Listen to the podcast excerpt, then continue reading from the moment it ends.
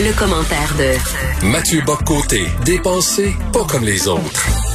Mathieu, depuis deux jours, j'entends quelque chose qui me fatigue un peu. Il y a des gens autour de moi, des amis, des euh, collègues de travail qui me disent, hey, toute la controverse ces derniers, ces derniers temps avec l'association des libraires, Mathieu doit être content de ça parce que ça a fait vraiment de la publicité pour lui puis son livre. Et là, je dis, hum, vous connaissez pas Mathieu, je pense pas qu'il tripe tant que ça. Alors, euh, c'est quoi la, la, réponse?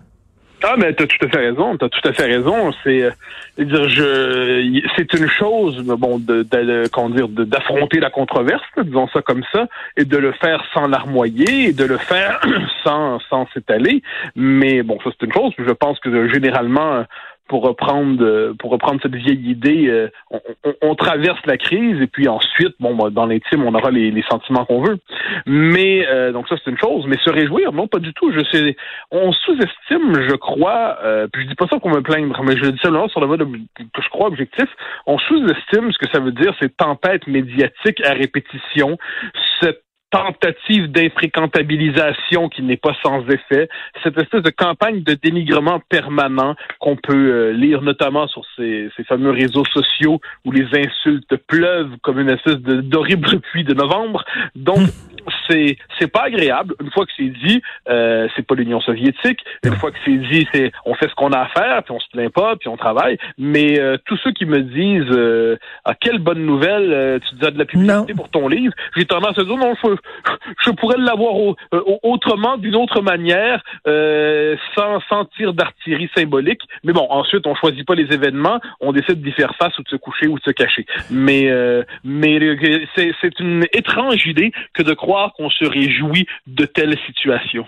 Il va falloir aussi que les gens comprennent dans certains milieux qu'on réplique à des idées par des idées, pas par la censure, pas par euh, euh, l'annulation, par des idées. Vous êtes, euh, vous trouvez que le livre de Mathieu est, dans le champ concernant la rectitude politique. Vous êtes un défenseur de la rectitude politique. Ben, publiez un ouvrage maudit pour la rectitude politique où vous répondrez à Mathieu avec des arguments c'est comme ça que ça, se passe. En fait, c'est qu'on est dans une logique chez ces, euh, chez cette mouvance sectaire euh, woke, comme on dit aujourd'hui, mais qui n'est pas qui, n'est pas marginale. Hein. C'est-à-dire qu'elle trouve de l'écho chez tout dans, le milieu intellectuel, dans le milieu euh, politique aussi. Il faut pas oublier dans l'université, c'est une mouvance qui dans les milieux culturels est tout sauf marginale. Et ces ces gens nous disent en gros certaines idées ne doivent pas être tolérées parce qu'il ne s'agit pas d'idées, mais de discours haineux. Et leur simple présence dans l'espace public, c'est la présence du diable parmi nous. D'ailleurs, quels sont les arguments? Moi, j'appelle ça l'argument olfactif. Hein. Ces gens-là pensent du nez. Ils vont nous dire que ce sont des idées sulfureuses et nauséabondes. Alors, il, suffit de passer euh, les idées de l'autre à la reniflette et on doit lui demander de s'éloigner à l'extérieur du périmètre de la respectabilité. Donc, il refuse. En fait, c'est même, je dirais, on pourrait, si on s'intéressait à ça, on pourrait en faire une, passionnante histoire. Une partie de l'histoire de cette gauche intellectuelle-là, ça consiste à construire des arguments pour expliquer pourquoi on ne doit pas répondre aux arguments de l'autre. C'est-à-dire, c'est expliquer pourquoi on ne doit pas entrer en débat. et là, tout un système de, euh, de catégorisation du réel fait en sorte qu'on va utiliser des catégories pour verrouiller le débat, le limiter au club des éclairés, de ceux qui ont eu la, qui ont eu la révélation euh, progressiste, diversitaire, et ceux qui sont à l'extérieur de la révélation sont soit dans l'obscurité, ce sont donc des gens à convertir, à éclairer, à éduquer, ou pire, ce sont des gens à qui on prête une certaine capacité euh, intellectuelle, mais qui s'entêtent dans le mal. Et ça, ces gens-là sont dangereux. Pourquoi faut les faire taire? Hein? C'est dit comme tel. faut pas se tromper, c'est dit comme tel.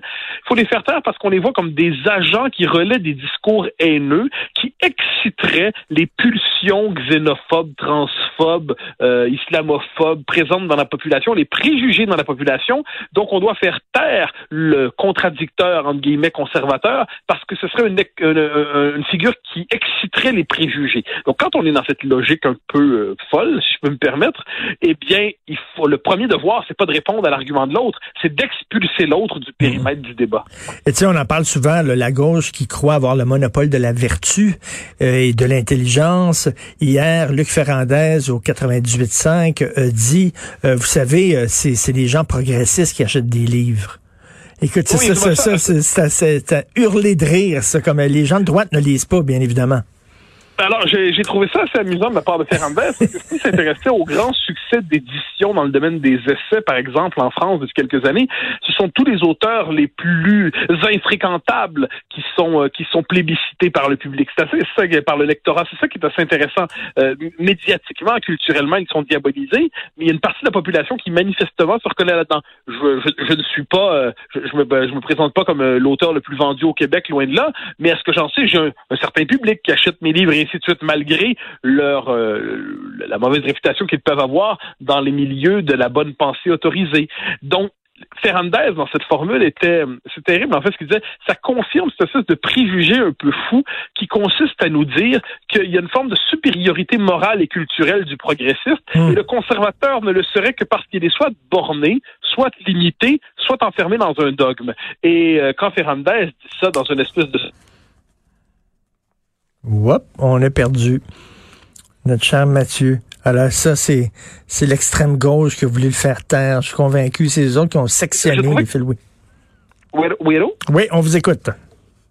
Donc, je, je, je, c'était un homme qui avait des, euh, en politique, il n'y avait pas que des défauts, mais dans son rôle de commentateur, il ne peut s'empêcher d'étaler son sentiment de supériorité. Je m'en désole et j'aimerais simplement lui apprendre qu'il y a des lecteurs à l'extérieur du petit périmètre des, des progressistes bon chic, bon genre. Chaque année en France, il y a toujours un, roman à clé qui paraît, là, où les personnages de fiction, là, si on gratte un peu, on voit là qu'ils représentent des, des vraies personnes et ça se passe toujours dans le milieu littéraire où on dénonce les luttes intestines, les jalousies, les chicanes internes. Il y en a, on dirait que c'est un genre littéraire en soi, ça. En France, les, romans clé sur les milieux littéraires, euh, on n'est pas, euh, on n'est pas à l'abri de ça aussi. Le milieu littéraire québécois, c'est un milieu qui est très petit. Il y a des jalousies, il y a des mesquineries. Et j'imagine, Mathieu, je sais que tu n'aimes pas parler de toi, euh, mais je vais mettre le, le projecteur sur toi. J'imagine que ton succès que tu as en France, euh, la respectabilité que tu as là-bas peut, peut agacer certaines personnes dans ton propre milieu. Oh, j'en sais rien, c'est possible. Non, je, je sais pas trop. Ce, ce, que je, ce dont je ne doute pas, c'est que c'est un milieu, euh, c'est un milieu qui aime se draper dans la tolérance et la vertu. C'est un milieu qui aime euh, chanter sa propre ouverture d'esprit. Dans les faits, c'est un lieu, le milieu littéraire. Bruno Lalonde le disait au micro de, de Sophie hier. Mm-hmm. Très justement, c'est un milieu où il n'y a pas que des calinours. C'est un milieu, euh, le milieu intellectuel, ça. C'est un milieu très, très, rugueux finalement. Alors, on s'entend très rugueux par, par la, sur le plan de, la guerre des réputations en fait. Et euh, c'est un milieu qui n'est pas à l'abri des passions humaines, qui n'est pas à l'abri des euh, comment je peux dire ça, des, des, sentiments les plus bas qui habitent le cœur humain, comme tous les autres milieux d'ailleurs. Mais euh, bon, pour ce qui est de mon cas, j'en sais rien. Mais ce que je sais, c'est que c'est un milieu qui n'est pas de tous les milieux que j'ai fréquentés en fait. En globalement, j'en ai fréquenté trois. C'est les milieux politiques, les milieux intellectuels, les milieux académiques et le milieu médiatique. Bon, tout ça ensemble. Euh, donc un plus, c'est le milieu le plus hostile à la liberté d'expression que j'ai connu. Hmm. C'est l'université, le milieu intellectuel. Le plus favorable à la liberté d'expression, paradoxalement, c'est la politique. C'est étrange parce que même si c'est un milieu où il y a la ligne de parti, la langue de bois, en dernière instance, il y a comme une espèce de, de caractère rugueux, âpre. On est en contact avec la, la population.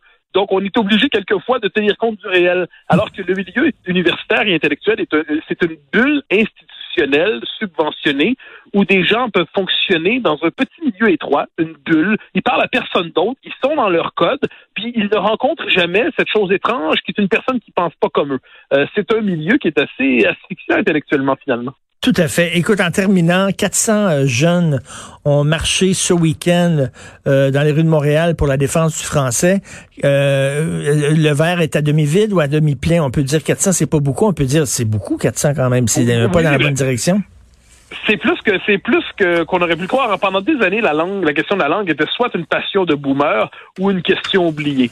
Et là, elle est en train de réapparaître dans l'espace public et qu'une jeune génération, la jeune génération, certains militants avec leur sensibilité, leur langage, s'en emparent. C'est une bonne nouvelle. Ils étaient 400 samedi. Euh, avec la, la, vigueur de la question linguistique qui revient, il pourrait bien être 4000 l'an prochain. Un mouvement de masse n'est pas de masse dès le début. Peut-être quelque chose est-il en train de, en train de naître. Parce qu'à chaque fois qu'on parle des jeunes et de la langue française, on dit toujours, ouais, bon, euh, ils sont pas très combatifs, euh, ils, ils, pas connu les, les luttes que leurs leurs parents, leurs grands-parents ont menées. ils sont ils sont à genoux devant la langue anglaise. C'est pas vrai, c'est une, une généralisation. Ben, il y avait un discours dominant depuis quelques années qui voulait que le, français s'était dépassé, le, franglais s'était branché, hein, le, qui parle franglais était branché sur la mondialisation. Et là, ce que l'on constate, moi, c'est comme ça que je l'interprète. Hein. Même si parmi ces jeunes, je devine la plupart euh, ne se voient pas comme identitaires ou tout ça. Je vois très bien, euh, à un moment donné, il y a certains mots justement qu'on disait sont frappés d'un interdit. Mais quand on reconnaît comme ça que la question du français au Québec, c'est qu'on touche au noyau identitaire de la nation. C'est probablement un instinct de survie Peut-être comprennent-ils spontanément qu'un peuple qui commence à perdre sa langue, à être déculturé, à devenir étranger chez lui, euh, c'est pas beau un peuple qui entre dans une logique de folklorisation et qui agonise culturellement. Donc je veux voir dans ce geste, et je suis persuadé que c'est le cas, un véritable instinct de survie et probablement euh, un signe de redressement. Écoute, Mathieu, entre la controverse est terminée, je pense. Hein, chaque controverse dure deux, trois jours, puis après ça, on passe à un autre sujet. Donc, ça va te laisser du temps pour terminer ton prochain livre en toute quiétude. Merci. Avec, avec grand plaisir. en attendant la controverse que tu vas susciter quand ton livre va sortir. Merci, Mathieu Boccoté. Bonne journée. Bye bye.